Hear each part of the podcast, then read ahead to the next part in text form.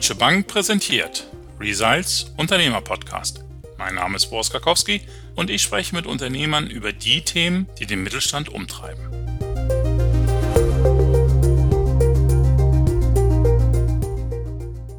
Die USA kommen uns in diesen Tagen gleichzeitig so fremd und doch auch vertraut vor. Wie tickt dieses Land? Diese Frage beschäftigt uns derzeit wie schon lange nicht mehr. Markus Stahl, Geschäftsführer von Boxin, Boxin ist zumindest allen Eltern durch die Tonybox bekannt, trieb diese Frage schon vor mehr als einem Jahr um. Nämlich als es darum ging, ob Boxin in die USA expandieren sollte. Die Antwort war ja und vor rund einem Jahr startete Boxin ihre Aktivität in Kalifornien. Der Markteintritt folgte Ende letzten Jahres. Wie waren die ersten US-Erfahrungen? Welche Hörbücher sind bei den jungen Amerikanern beliebt? Und was muss man alles beachten, wenn man in Übersee Erfolg haben möchte? Außerdem will ich wissen, wie bekommt man das alles hin, wenn das Unternehmen eh schon so rasant wächst? Das alles wird uns gleich Markus Stahl, einer der beiden Gründer von Boxin, berichten. Hallo Markus, schön, dass du dabei bist. Hallo Boris, grüß dich. Markus, bevor wir gleich auf euer Wachstum in den USA zu sprechen kommen, wie lief das Weihnachtsgeschäft hierzulange? Also ich stelle mir vor, super, denn zumindest von meiner Tochter muss ich mir immer anhören, wer im Kindergarten schon alles eine Tony-Box hat, welche neuen Hörspielfiguren dazugekommen sind. Also wie lief es bei euch? Das lief sehr gut, genau wie du auch sagst. Also wirklich sehr gut. Äh, wir hätten deutlich mehr verkaufen können, ähm, als wir also Ware hatten. Wir sind ja in Zeiten von Corona glücklich, dass wir einen größeren Bedarf an unseren Produkten haben. Also gehört wird bei den Familien, in den Kinderzimmern sehr gerne. Aber wir kämpfen sehr stark mit dem ganzen Thema Supply Chain, also Aufrechterhaltung der Lieferkette. Und dann in so einer Zeit wollt ihr unbedingt noch expandieren und dann auch in so einem großen Markt wie die USA. Ja, das haben wir natürlich vorher geplant. Also wir haben diese Entscheidung, äh, nach USA zu gehen, das war praktisch im September letzten Jahres. Und dann war es ja eigentlich schon ein Himmelfahrtskommando innerhalb von zwölf Monaten zu sagen, wir gehen in den USA an den Start. Ja, das haben wir alles so geplant, aber auch alles, würde ich sagen, e-, extrem gut hinbekommen. Wir sind ja aktuell ähm, nicht nur in Deutschland, sondern Österreich, Schweiz, England und Irland unterwegs und haben uns in der Tat dann September 2019 entschieden, auch den Schritt nach USA zu wagen. Warum gerade USA? Warum nicht Asien? Alle reden momentan über die Wachstumsdynamik in Asien oder Frankreich ist immerhin auch gleich um die Ecke. Warum mussten es die USA sein? Für uns war es vordergründig erstmal ein strategischer Schritt zu sagen, äh, weil wir mit den Tonis sehr erfolgreich in ähm, Europa sind, maßgeblich Deutschland, natürlich England, zu sagen, wo entsteht vielleicht ein, ein, ein größerer neuer Markt, wo eventuell uns auch ein Konkurrent halt angreifen können und wo müssen wir dringlich hin in einen einständigen Markt, um auch mit dieser Produktkategorie als erster an den Start zu gehen. Und das ist ganz klar USA. Das heißt, für uns war vordergründig wichtig, äh, dass wir nicht x Millionen Umsatz oder Stückzahlen hier in den USA zum Start machen, sondern dass wir vordergründig mit dem Produkt und dieser Kategorie als erster in diesem Markt sind. Deswegen USA im ersten Schritt und äh, deswegen auch in dieser hohen Geschwindigkeit, weil innerhalb von zwölf Monaten war das schon ein ziemlicher Ritt, muss man ganz klar sagen. Und darüber hinaus ist natürlich dann, wenn wir das Land jetzt weiterentwickeln, USA ein Riesenmarkt für den Bereich Spielware, Buch äh, oder Audioinhalte. Was kann man denn mitnehmen an Erfahrung, was ihr in Deutschland oder eben im deutschsprachigen Raum oder eben auch in UK gelernt habt? Die haben doch da eigentlich wahrscheinlich, hören die doch die Kinder ganz andere Sachen als das Bibi und Tina. Ja, Vivi und Tina wird da nicht funktionieren, aber die haben ähm, vielleicht erstmal, was uns ein bisschen in die Hände spielt, ist es ein wirklich zunehmend starker Audiomarkt, der sich entwickelt, äh, getrieben natürlich durch große Streaming-Anbieter. Die Inhalte, und das ist eigentlich ein Learning auch aus England, was wir jetzt auch in den USA sehen, müssen Inhalte lokalisieren. Das heißt, es gibt einige Helden, die sind, ähm, ich glaube, weltweit gültig, Peppa Pig oder Disney oder andere Charakter. Aber letztendlich muss man jeden Markt eigenständig angehen. Das heißt, Sprecher für Übersetzungen, das müssen Amerikaner sein. Man muss Inhalte lokalisieren und speziell in den USA kommt noch hinzu, das ist halt einfach ein Riesenland. Ich habe dort äh, mehrere Zeitzonen, das heißt nochmal ganz andere Anforderungen an Logistik und äh, den ganzen Supply Chain Apparat. Also es sind viele Dinge, die in den USA nochmal ganz anders laufen. Ähm, von den Inhalten nochmal auf die Frage, also ich glaube in den USA sind einige Dinge gleich wie in Deutschland, also auch USA-Kinder hören gerne Kinderlieder, hören gerne Märchen. Ähm, haben vielleicht ein paar andere Helden und wir sehen eben, dass das Thema Education, also Lerninhalte, nochmal eine andere Bedeutung hat, als es hier in, in Deutschland ist. Wie seid ihr vorgegangen? Also habt ihr euch erstmal angeguckt, was die Konsumenten wollen oder habt ihr eben geguckt, komme ich an Lizenzen ran, damit es eben ja auch die Kinderhelden werden und die Inhalte werden, die zu amerikanischen Kindern passen? Da ist so ein bisschen äh, eine Mischung. Also wir haben uns schon natürlich angeguckt, was sind maßgebliche Lizenzen oder was kommt bei Kindern in den USA an. Also und da kommt man auf viele bekannte Themen, die man vielleicht hier auch kennt, aber ähm, vielleicht auch wenn man sie unbedingt hört. Das ist eben Disney, das ist Paw Patrol als Beispiel. Äh, das sind Riesenlizenzen, die man in den USA eben haben muss, weil Kinder das eben hören. Wir haben dort auch zum Start einer externen Agentur zusammengearbeitet, die uns auch positioniert, wie wir strategisch in diesem Markt vorgehen. Also wir sind in Deutschland ja mal zur Gründung an den Start gegangen mit zwei Väter aus Deutschland gründen. Hier gibt es kaputte CDs, die zerbrechen. Solche Themen sind in den USA, haben gar keine Relevanz. Also in den USA gibt es schon lange das Thema CD nicht mehr und dass zwei Deutsche jetzt gründen, interessiert dort auch keinen.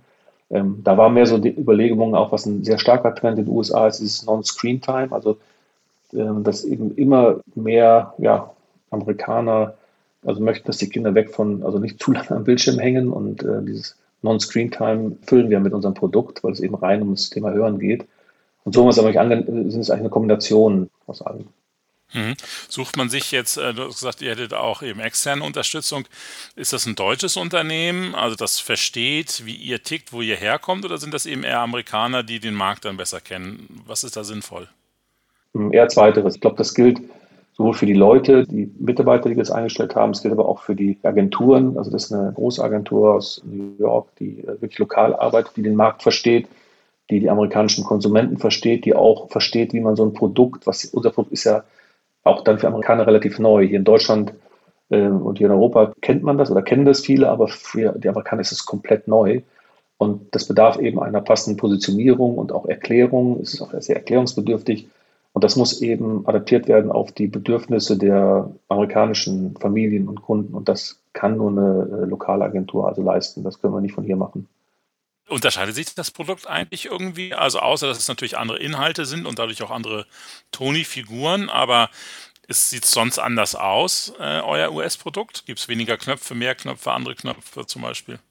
Nee, das ist ähm, wirklich das, das gleiche Produkt. Das ist dieser Würfel mit den zwei Ohren in den sechs Farben, die wir haben. Genau die haben wir eben auch in den USA und wir haben dort ähm, klar über die Figuren, das ist ein Unterschied, aber sonst haben wir, das ist das äh, identische Produkt.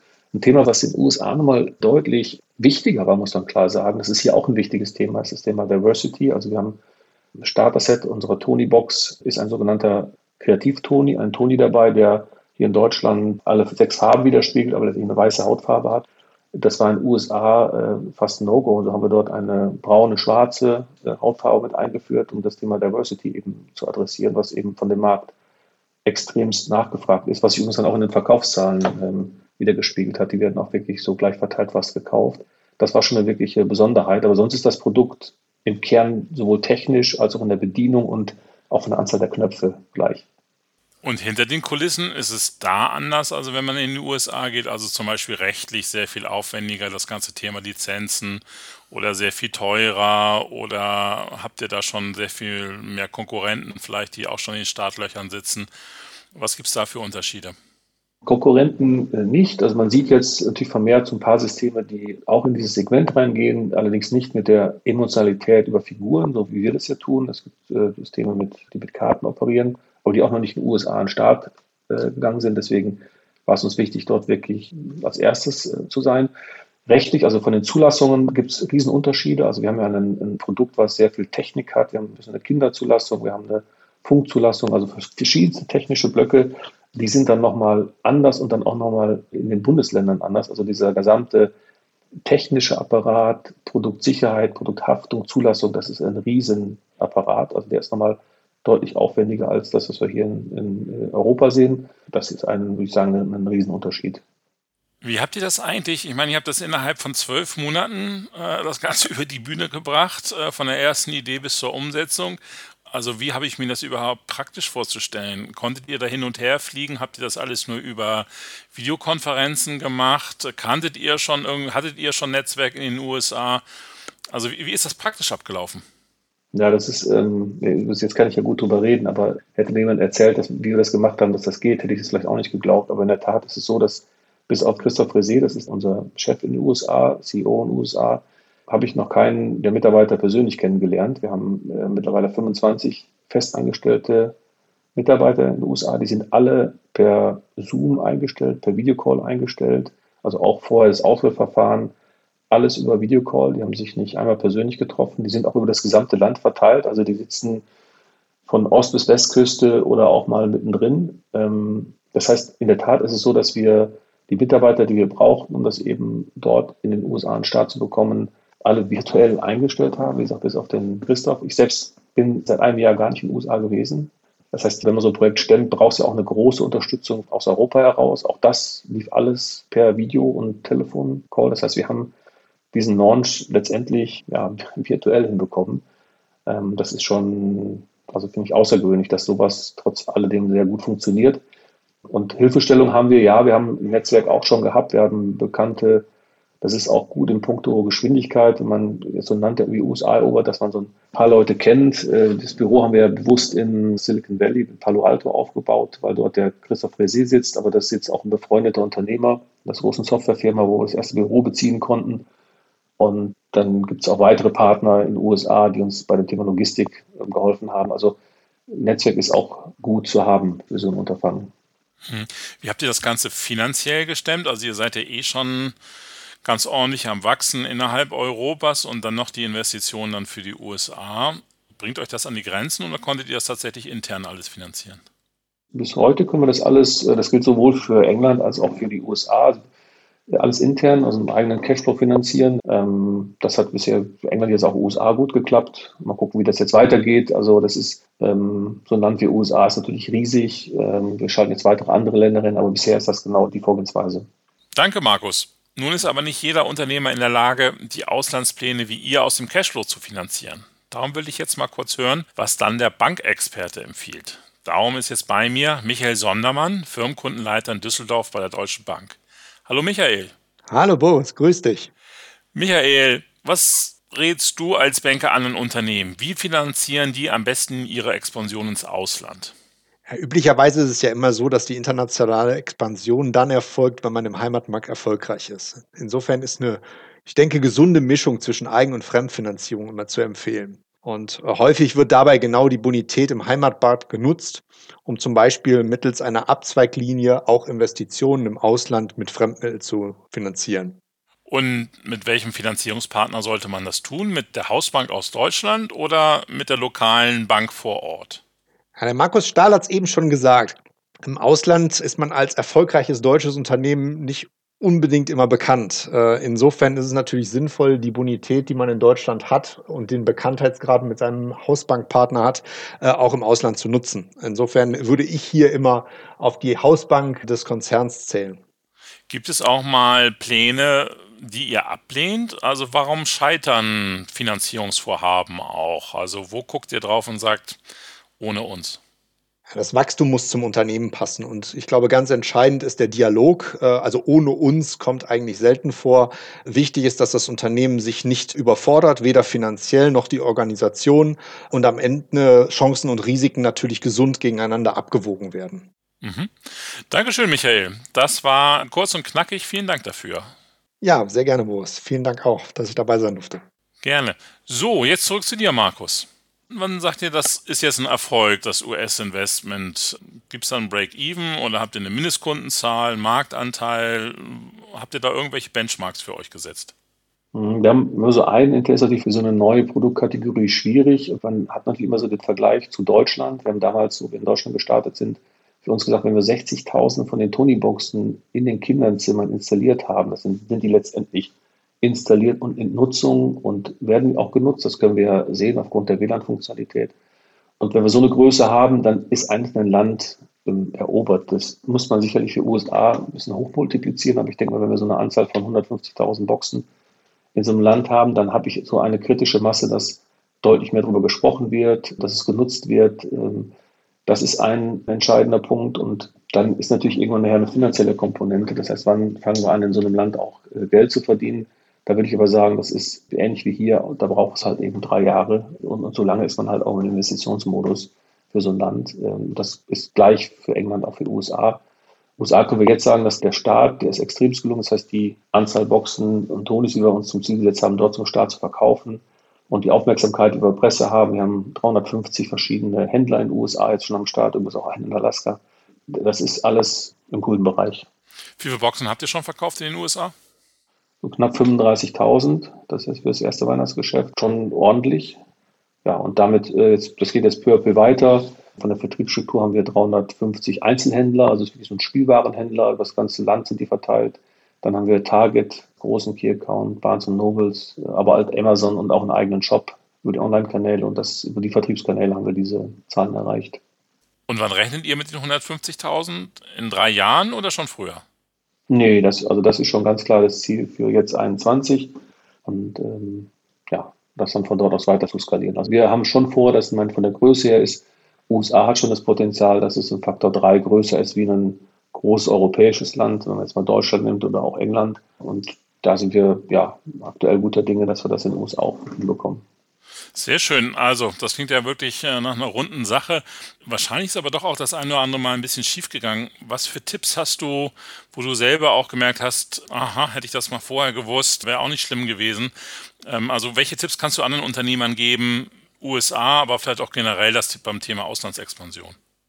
Wir hatten das gerade schon kurz in dem Gespräch, das Thema Lokalisierung und es müssen manche Dinge eben in den Ländern gemacht werden. Ich glaube, man sollte das nicht zu deutsch denken und glauben, man könnte hier alles aus einer Zentrale auch für diese Länder tun. Das ist bei uns nochmal speziell natürlich bei dem Thema Inhalten. Das ist aber auch bei dem ganzen Thema Steuerung eines Unternehmens. Wir hatten das gerade mit der Agentur, das ist eine rechtliche Unterstützung, das ist so bei Interviews. Ich glaube, man muss eine größere Eigenständigkeit in den Ländern zulassen. Das ist wichtig. Äh, wenn man Geschwindigkeit haben möchte, und ich glaube, die braucht man heutzutage, ist es wichtig, auch ein gutes, ein vertrautes Netzwerk zu haben von Partnern, die einem diese Geschwindigkeit bringen. Also wir haben, wie angesprochen, im Bereich Logistik, im Bereich Vertrieb, im Bereich äh, juristische Unterstützung eben auf Leute zugreifen können, die wir kennen. Das sind vielleicht mit die wichtigsten Dinge und man kann eben nicht mit der, einem Produkt unserer Natur, wenn man also über ein Konsumerprodukt für Kinder, wenn man das in den Markt bringt, kann man nicht mit den gleichen Kommunikations- Regeln oder Vorgehensweisen in unserem Markt agieren wie jetzt in Deutschland. War die Message über die Relevanz kaputte CD, äh, CD kennt jeder in Deutschland, Bibi und Tina kennt jeder in Deutschland. Das sind Dinge, die in Amerika kein Mensch interessiert und, und das muss man eben auch anders angehen. Spielt aber nochmal auf das ein, was ich eingangs sagte, eben, dass man muss die Gegebenheiten des Marktes, glaube ich, ernst nehmen und ich glaube, dass man alles aus einer deutschen Brille machen kann. Danke, Markus, das waren gute Tipps. Allerletzte Frage, ganz kurz. Was kommt nach den USA? Habt ihr schon weitere Märkte ins Auge gefasst? Ja, also wir werden dieses Jahr ähm, Weihnachtsgeschäft werden wir in Frankreich starten. Gerade auch erst in Frankreich die Firma gegründet, dort auch die ersten äh, vier Mitarbeiter fest eingestellt und ja, sind jetzt mit Hochdruck dran, dass wir ähm, in Frankreich äh, Weihnachten an den Start gehen. Und dann irgendwann auch mal haben wir natürlich auch Asien auf dem Schirm. Aber jetzt machen wir erstmal Frankreich und bauen die Länder, die wir aktuell haben, auch nochmal weiter aus. Mhm. Also langweilig wird euch nicht, entnehme ich dem. Toi, toi, toi, vielen Dank. Hoffe, dass das da quasi weiter gut läuft in den USA bei euch und bin gespannt, wie schnell ihr da auch in Frankreich dann natürlich an den Markt kommt. Also toi, toi, toi dafür. Alles Gute weiterhin für euren Kurs. Dankeschön. Vielen Dank, Boris. Danke. Ja, danke Ihnen auch, liebe Zuhörerinnen und Zuhörer, dass Sie wieder dabei waren. Ich hoffe, es hat Ihnen genauso viel Spaß gemacht wie wir und wir hören uns beim nächsten Mal wieder. Bis dann. Tschüss.